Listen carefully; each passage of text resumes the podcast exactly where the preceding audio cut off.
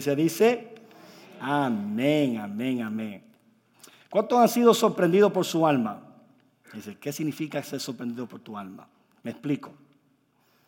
¿Cuántos han visto películas basadas en la vida real? Y mientras estaba viendo esas películas, usted comienza a llorar, comienza a sentir unas emociones. Mientras está viendo la película, es como que estuviera dentro de la película. ¿Ah? ¿Ah? ¿Verdad? ¿Eh? Eh, eh, es ser sorprendido por el alma. Nuestra alma es real. Pero, ¿sabe algo? Yo me acuerdo cuando yo vi la película Titanic. Y cuando la vi esa película, yo estaba en Puerto Rico y estaba en prisión. O sea, estaba preso. Y, y mientras estábamos viendo la película, todos puros hombres ahí viendo la película, yo comienzo a llorar. A llorar.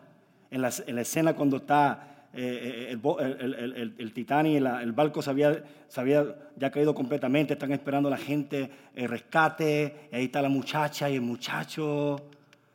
¿Tú sabías que la, muchacha podía caber en, la tabla esa, ¿la? Él cabía ahí también. ¿Sabía que él cabía? Pero ese no es el tema de hoy. Yo fui sorprendido, enojado. Dale un ladito a ese muchacho. ¿Cuántas han visto la película Titanic? ¿Cuántas la han visto, la?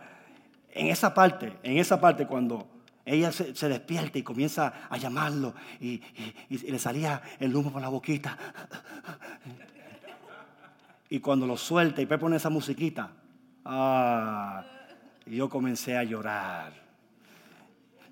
Enfrente de medio muchos hombres en la cárcel, en Puerto Rico, donde me enseñaron que los hombres no lloran. Y yo comencé a llorar. Lo interesante es que esa película la vi otra vez y otra vez y otra vez. Creo sin mentirte cuatro veces cuando vi esa película, la misma escena, lloré. Creo que hace poco, hace poco la vi y no lloré. Ya, ya, ya me vacié ya de lágrimas ya. el punto que yo quiero decir la iglesia hoy es que, es que nosotros eh, eh, somos sorprendidos por nuestra alma. Viendo una película, eh, un recuerdo que nos viene acerca de algo en el pasado, algo bonito, un evento bonito que, nos pasó en nuestro cumpleaños, en nuestra boda, pero también situaciones difíciles que, hemos, que atravesamos en el pasado, que cuando nos recordamos o cuando alguien nos recuerda, somos sorprendidos con nuestra alma, con, con emociones de, tristeza, de, y, es, como, es como volver en ese momento. Algo que sucedió 10 años, 20 años, pero cuando tú comienzas a, pensar en eso, a recordar eso, en ese momento tú eres transportado en ese mismo momento, esa misma hora, y comienzas a experimentar las mismas emociones que experimentaste. Eso es ser sorprendido por el alma. Ahora, yo quiero hoy hablarle, iglesia, acerca de tener un alma saludable. Cómo, tener un alma saludable, cómo mantener un alma que es saludable. Y esto es un proceso, pero es tan importante tener un alma saludable. ¿Por qué? Porque todo lo bueno, lo importante comienza desde adentro. Por eso Jesús dijo que lo más importante es limpiar el vaso adentro. Mientras los religiosos estaban ellos pendientes de limpiar las cosas por fuera, Jesús dijo, no, para mí más importante es lo de adentro, el alma y, todo lo importante, lo valioso, todo comienza desde adentro, nuestra alma.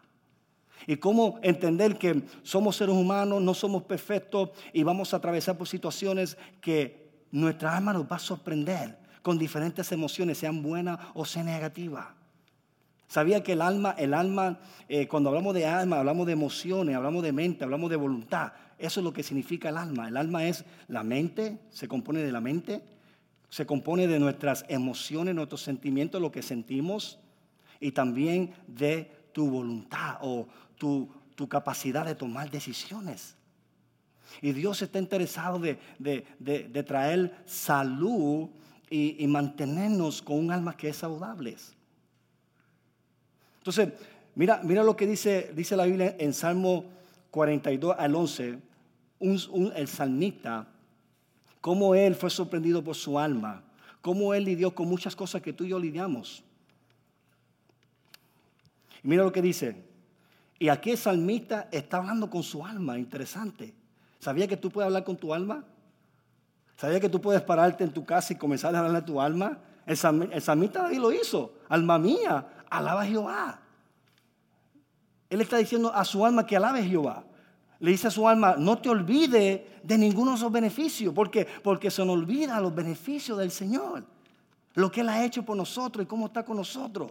Entonces aquí este salmista está en un momento en la presencia de Dios, hablando con Dios, pero a la misma vez se está hablando a sí mismo, está hablando a su alma. Y mira cómo dice, ¿por qué te abate, oh alma mía? Dice, ¿por qué te turbas dentro de mí? Mira cómo comienza este salmista. Como muchas veces nosotros nos encontramos en situaciones y en momentos difíciles donde nuestra alma se encuentra turbada, nuestra, nuestra alma se encuentra abatida. Y somos sorprendidos por nuestras almas, somos sorprendidos por nuestras emociones, somos sorprendidos por pensamientos que decimos, ¿por qué estoy pensando en esto? Pero quiero decirte que en la presencia de Dios, hermano, Dios te conoce perfectamente y te ama perfectamente. Él no se sorprende cuando usted es sorprendido por su alma. Dios no se sorprende. Porque te hizo. Y Él conoce lo que tú estás atravesando. Y Él quiere que tú puedas ir a Él vulnerablemente y, expresarte, así como los salmitas. Me encantan los salmos porque los salmos presentan aún cómo ellos eran vulnerables, cómo ellos expresaban sus luchas y sus batallas. Y están escritos para nosotros. Que nosotros cuando vayamos a su presencia, iglesia, y somos sorprendidos por emociones negativas o situaciones que nos encontramos heridos emocionalmente, o nos encontramos como cautivos, como dijo el samita David, saca mi alma de la cárcel. Muchas veces nuestra alma se encuentra bajo emociones, en una prisión donde muchas veces eh, estamos tratando de, hacer, ser como padre, como esposo, como hijo, eh, ser mejor persona, pero como que el alma se encuentra en una prisión y no nos deja avanzar, no nos deja crecer, no nos dejan ser esa persona. Y tenemos que ser como el salmista David, ir a la presencia de Dios y decir, Señor, alma mía, saca mi alma de la cárcel porque quiero alabarte, quiero servirte, quiero honrarte, quiero honrar a mi familia. Saca mi alma de la cárcel. Yo no te necesito, yo no puedo en mi fuerza poder arreglar o sanar mis heridas emocionales. Así como heridas físicas toman tiempo para sanar, también heridas emocionales toman tiempo para sanar. Pero solo en la presencia del sanador puede llevar a cabo esa sanidad interior. No ocultando e-, esa herida, no aparentando que todo está bien, cuando realmente dentro de tu alma tú tienes luchas como este salmita de turbación. ¿Por qué te turba dentro de mí? ¿Por qué te abates? Pero me encanta que el salmista continúe hablando diciendo, aún en medio de, su alma, siendo sorprendida por abatimiento y turbación y confusión, él dice, espero en Dios. Todavía él seguía teniendo esperanza en su Dios. Y sigue diciendo, porque aún he de alabarle.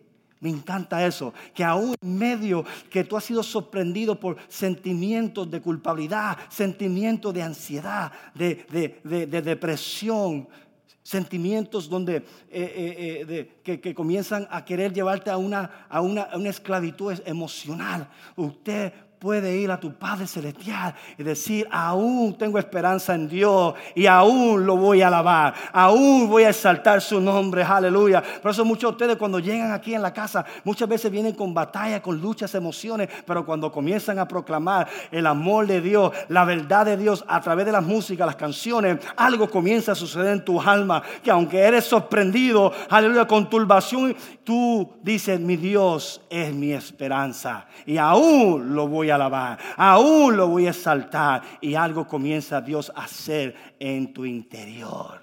Sales transformado, transformada, sales fortalecido. ¿Por qué? Porque en vez de, en vez de, de, no hacer nada, respondiste en adoración, respondiste en alabanza. Salvación mía, Dios mío. Entonces, este salmista aquí está escribiéndonos a nosotros que él fue sorprendido por su alma. Él se encontró en una situación donde se sentía turbado por dentro. ¿Cuántas veces nosotros hemos sentido turbado adentro por situaciones que están sucediendo en nuestra familia, en nuestro matrimonio, en nuestra salud, en nuestra familia, en nuestros hijos, en nuestros amigos, en nuestros vecinos? Cosas que están sucediendo en el mundo que están afectando nuestras emociones. No, nos sentimos turbados. Pero sepa algo, que tu Dios es tu esperanza.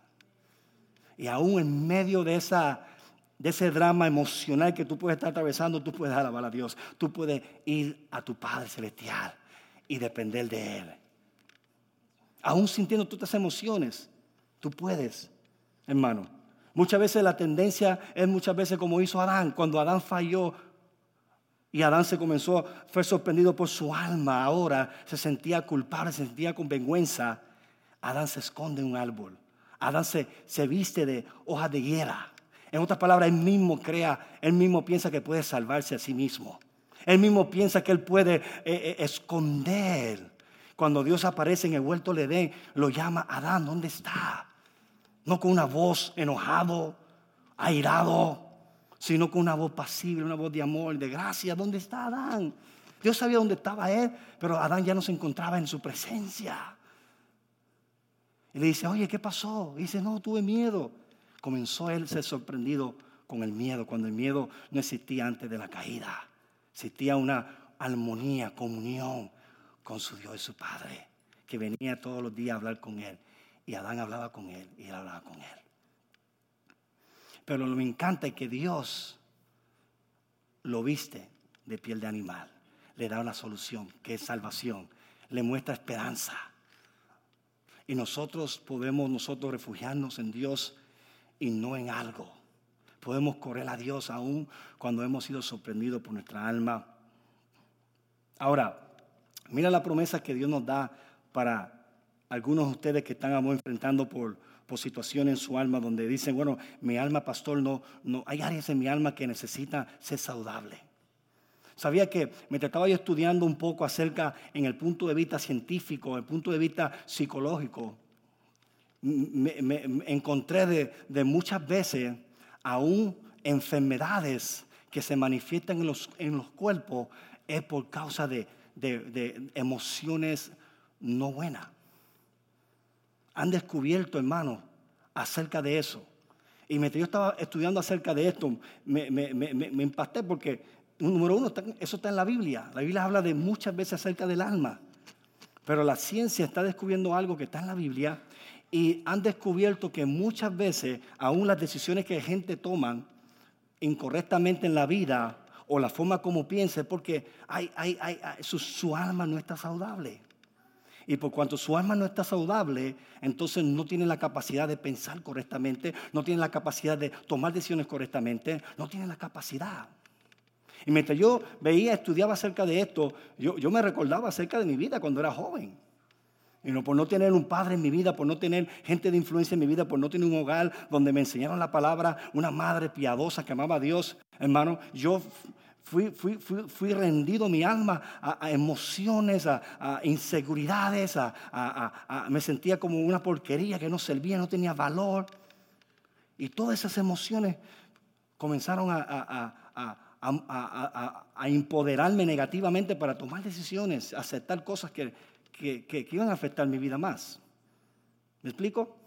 Entonces, un alma saludable, hermano, es tan importante.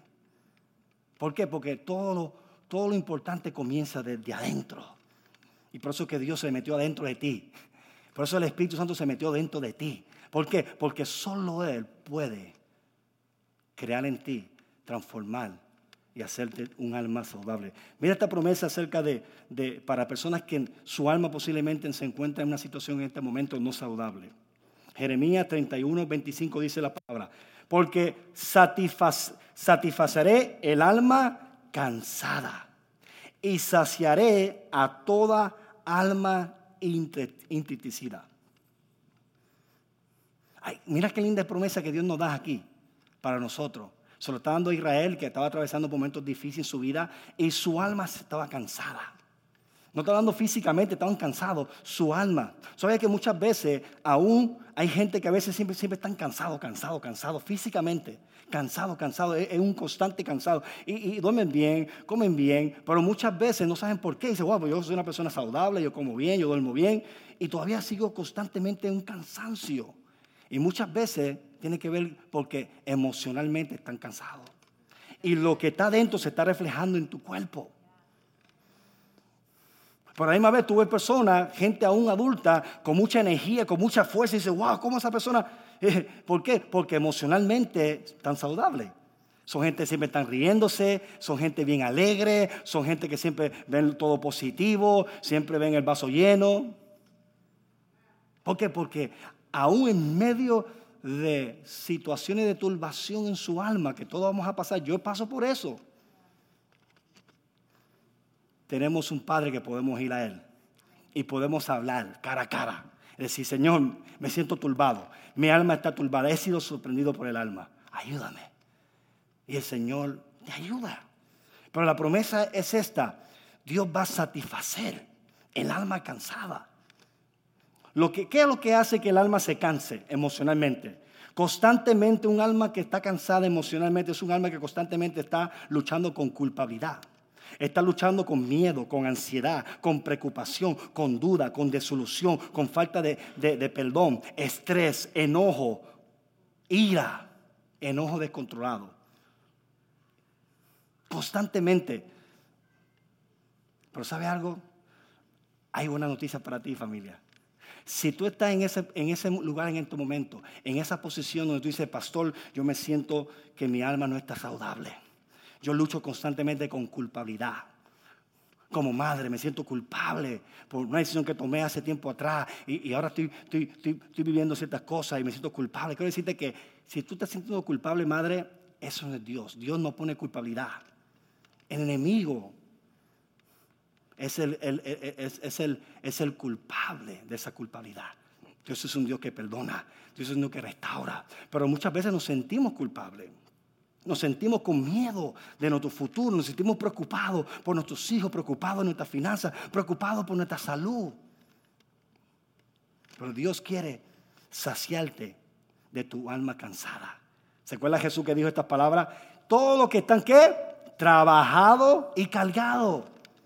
Emocionalmente estás cansado, estás cargada, venid a mí. No te invitó a una religión, te invitó a una persona te invitó a, Él mismo. Y yo, Jesús dijo, yo te daré descanso. Jesús mismo nos da descanso. Venid a mí, todos los que están trabajados y cargados, y yo los haré descansar. ¿Sabía que un alma satisfecha por Jesús es un alma relajada? Es un alma relajada. Eso es lo que es un alma Eso es lo que Jesús vino darnos. Esa fue la promesa. Venid a mí los que están trabajados y cargados y yo te haré descansar. Eso es lo que es estar en una posición emocionalmente en descanso. Estar relajado. Esto, esto, no, es, esto no es falta de actividad. Esto es, esto, es, esto es actividad que ha sido dirigida por el poder del Espíritu Santo. O sea que muchas veces cuando escuchamos la palabra descansar, pensamos que no hacen nada. Pero la primera persona que descansó fue Dios y Dios no, no descansó porque estaba cansado, Dios descansó porque había terminado la obra. Y la razón que tú y yo podemos ir a Él y descansar en Él, porque ya Dios terminó aún la obra que empezó en tu vida en la eternidad. Tú puedes saber que tienes propósito, tienes un destino, aleluya, y Dios está a tu lado, aún cuando estás atravesando por temporadas difíciles y complicables, que tu alma clama, estoy turbado. Dios dice, no te turbe, porque yo he estado ya en tu futuro y yo sé lo que yo he provisto para que tú puedas vencer en esa temporada que estás atravesando en este momento. Y en esa temporada Él puede decir, venid a mí. Si estás cargado y turbado, yo te daré descanso. Un alma saludable es un alma que está relajada. Aún cosas pasando afuera, hermano, tú estás relajado. Ahora mismo yo estoy atravesando momentos difíciles. Mi abuelita está enfermita, eh, eh, no pudieron operarla. Mi abuelita se rompió un brazo, tiene 82 años. Y en el pasado, antes yo venía aquí a Estados Unidos, ella tuvo un accidente y perdió un, pulmón, un pulmón, ¿verdad? Y ahora tiene solamente uno nada más. Ella necesita máquina para respirar, se cansa, ya de edad avanzada. Y hace poco le dio un, ataque de corazón. Y, le dio un ataque de corazón dos veces, dos veces. La segunda, la segunda vez, mi, prima la tiene que obligar porque no, estoy bien. Es un dolor que tengo. Gracias a Dios por mi prima que dijo, no, abuelita, vamos, vamos por el hospital. Y descubrieron que tenía un ataque de corazón. Que si no llega para el hospital se, queda muerta en la cama. Después, a los par de días, ella durmiendo se cayó y se partió el brazo derecho. Entonces le iban a operar su brazo esta semana y no pudieron operarlo porque era riesgoso que ella podía aún morirse en la operación, porque iban a poner máquinas. Entonces ahora mi abuelita pues está simplemente esperando que se sane solito y es su mano derecha, es la mano. Y mi abuelita siempre está activada, siempre está trabajando, siempre haciendo algo, cocinando.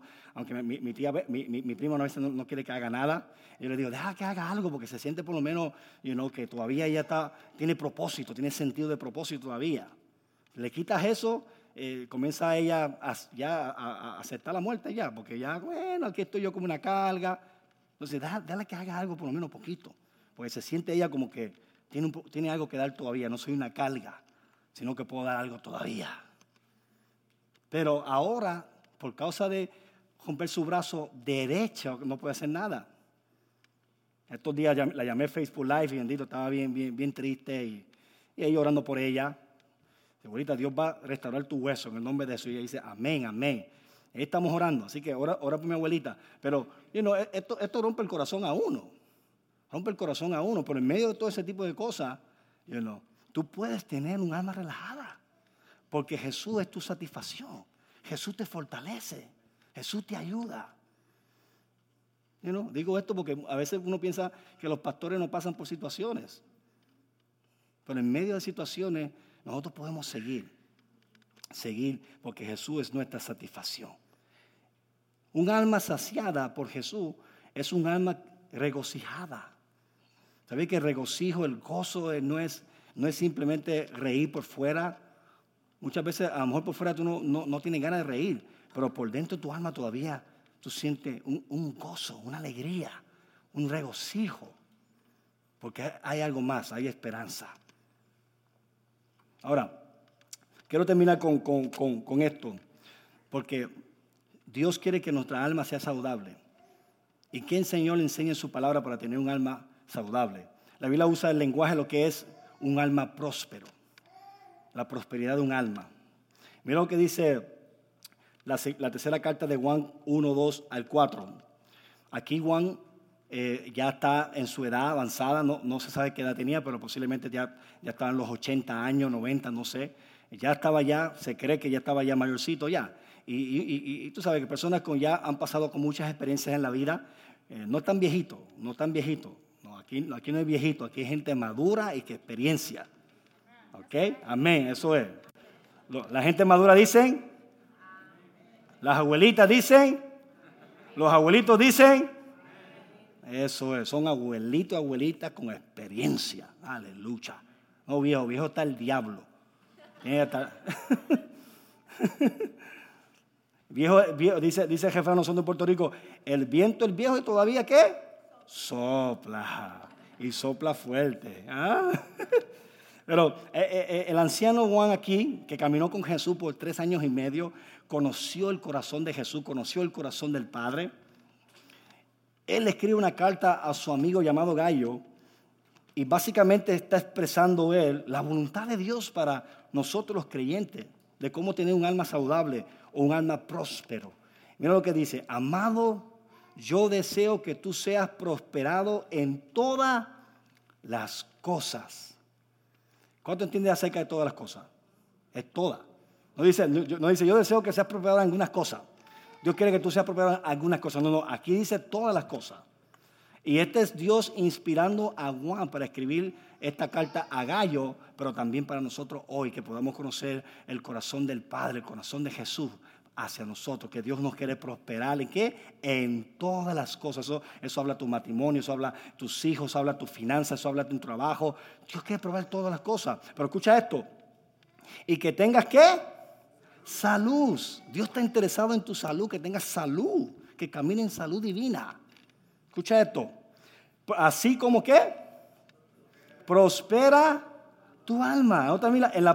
En, el nivel que tu alma prospera o está saludable, lo demás va a prosperar. Y esto es un proceso, ¿ok? Escúchame aquí, esto es un proceso, esto toma tiempo. Esto no es automáticamente, ya, eh, no, no, hay, un proceso, toma tiempo.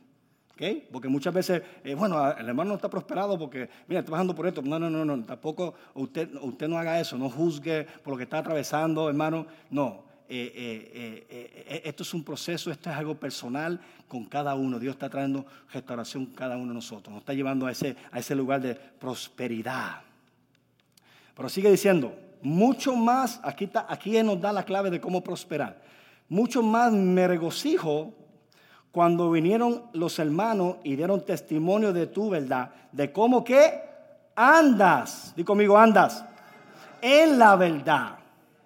No tengo yo mayor gozo de que esto he oído que mis hijos, aquí Juan está hablando, le está llamando a Gallo como su hijo espiritual, porque él era un padre espiritual para él. Él fue un padre espiritual para la iglesia que plantó. Y él, está diciéndole, me gozo, yo me gozo como padre espiritual, escuchar que mis hijos están andando en qué? En la verdad. Entonces, un alma saludable, un alma próspero se inicia cuando comenzamos a andar en la verdad, en la verdad de Dios. Ahí tu alma comienza a ser prosperado. Por eso Dios está más interesado de lo que hay dentro de ti, de tu corazón. La Biblia dice, dame hoy, hijo, tu corazón. Guarda tu corazón porque de él que mana la vida. Porque lo de adentro va a salir para afuera. Jesús confrontó a los religiosos y dice, ustedes limpian el vaso de afuera, pero no, no, no, yo vengo a limpiar el vaso de adentro. Y cuando el vaso es limpio de adentro, comienza a limpiarse hacia afuera. Entonces Dios está interesado en nuestro corazón, en nuestra alma, prosperarlo. Entonces es la verdad de Dios que hace eso. Por eso es tan importante uno abrir la palabra de Dios venir a la casa de Dios, lo que usted hace, usted está viniendo a la casa y está escuchando verdades. Estás conociendo verdades. Cuando tú conoces la verdad, la verdad te la libre, dice Jesús. Pero cuando comienzas a andar en la verdad, comienzas a experimentar prosperidad. ¿Sabes que no es lo mismo? Andar en la verdad y conocer la verdad. Diferente. Cuando conoces la verdad, serás libres. Pero cuando comienzas a andar en la verdad, comienza a ser prosperado tu alma. Entonces, no solamente yo no quiero simplemente conocer las verdades de Dios, sino caminar en las verdades de Dios, obedecer las verdades de Dios, caminar en las verdades de Dios. Porque cuando andamos en la verdad, como gallo camino en la verdad, entonces nuestra alma será prosperada. Tu alma será prosperada. Cuando tú comienzas a caminar en la verdad, iglesia, escucha esto, muchas veces hay áreas en, en, tus emociones que están luchando con miedo, vamos a poner el miedo, con mucho miedo. Era, desde pequeñita era, era alguien con miedo, siempre tenías miedo, miedo, miedo, miedo, miedo, miedo, miedo. Y después vienes a Cristo Jesús y todavía sigues luchando con esas emociones de miedo. Dices, no sé, siempre tengo miedo, soy, una persona miedosa y comienzas a identificarte como yo soy una persona miedosa, comienzas a ponerte ni que tu identidad. Yo soy una persona miedosa. No, yo soy así. Eh, no, yo soy así. Además, cuando no tienes miedo, te preocupa que no tienes miedo. Ya. Dice, ay, estoy preocupado hoy. ¿Por qué? Dice, no tengo miedo. Ay, ay, ay, ahora tengo miedo. Que no tengo miedo. Estoy preocupada porque no tengo miedo. Sé libre en nombre de Jesús. Escucha esto. En esa área, cuando tú comienzas a conocer la verdad de Dios acerca de que el perfecto amor echa fuera todo temor. y comienzas a escuchar esa verdad, a conocer esa verdad, comienzas a experimentar libertad en esa área de miedo, pero no solo eso, ahora comienzas a andar en esa verdad. Y cuando comienzas a andar en esa verdad, comienzas a experimentar una prosperidad en tu alma que ahora, en vez de tener sentimiento de miedo, ahora tienes un, sentimiento que es el fruto del Espíritu Santo llamado amor. ¿Eh? Amor. Comienzas a experimentar amor. Eso es un ejemplo. Eso es uno de los ejemplos de culpabilidad. Cuando comienzas a conocer la verdad que Cristo perdonó todos tus pecados. ¿Sabía que todo es todo, familia? Todo. Aún tu pasado. ¿Sabía eso? Cuando Cristo muere en aquella cruz, no murió por los pecados de, de tu pasado, sino futuro, presente. Tú eres una persona totalmente perdonada y perdonado. Esa es tu identidad. Soy perdonado, soy amado. Aleluya. Cuando comienzo a conocer esa verdad y andar en esa verdad, mi alma comienza a ser, ¿qué? Prosperada. Prosperada. Y termino con esto. El domingo que viene continuamos. ¿Qué te parece? Le dije que vamos a mandar temprano a su casa. Le prometí, promesa es promesa. Hubo un hombre en la Biblia llamado José. Y este hombre José se encuentra en Génesis esta historia, hijo de Jacob. José había tenido dos sueños acerca de su futuro y ahora José se encuentra como esclavo en Egipto porque sus hermanos le tuvieron envidia y lo vendieron. Pero mira, viene, ahí viene, ahí viene, ahí viene, ahí viene el soñador. Ahí viene el soñador. Vamos a matarlo, a ver qué, hace, qué pasa con el sueño. Terminan vendiéndolo a su propio hermano. Comienza José a experimentar lo que es la traición. Ahora, la Biblia nos registra acerca de, de lo que emocionalmente José atravesó, pero you know, hay que usar la lógica. José tuvo que atravesar, fue sorprendido muchas veces por su alma, con enojo, con remordimiento. Mira lo que mis hermanos me hicieron. Estoy lejos de mi papá. Estoy solo aquí como esclavo. Pero yo me puedo imaginar que cada vez que José es sorprendido por su alma, José es sorprendido por el sueño profético de Dios para su vida.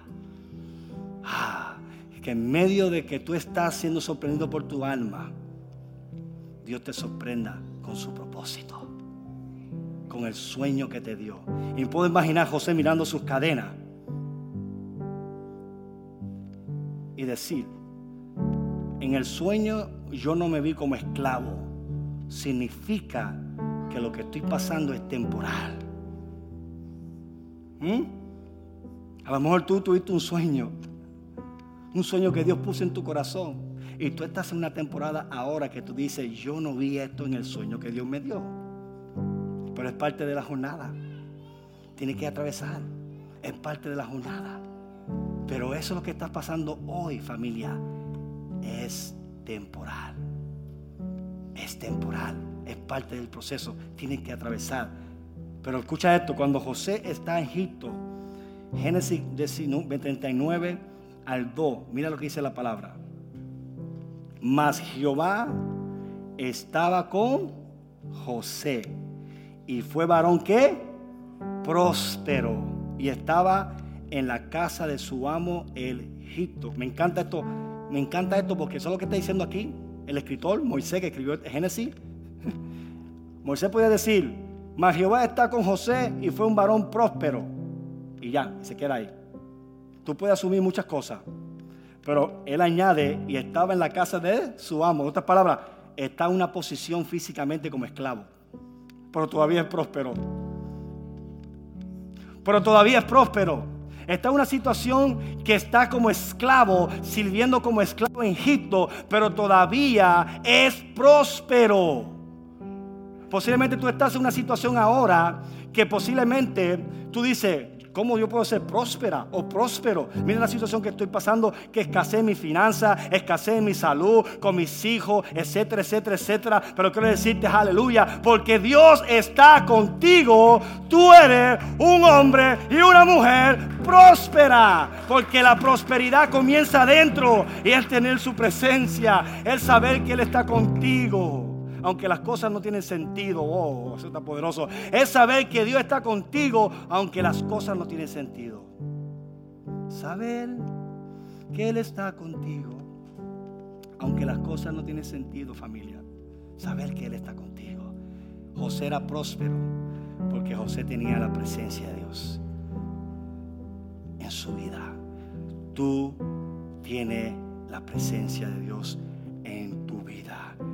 puedes caminar en la verdad y puedes experimentar salud en tu alma. Padre, te damos gracias, Señor, por tu verdad.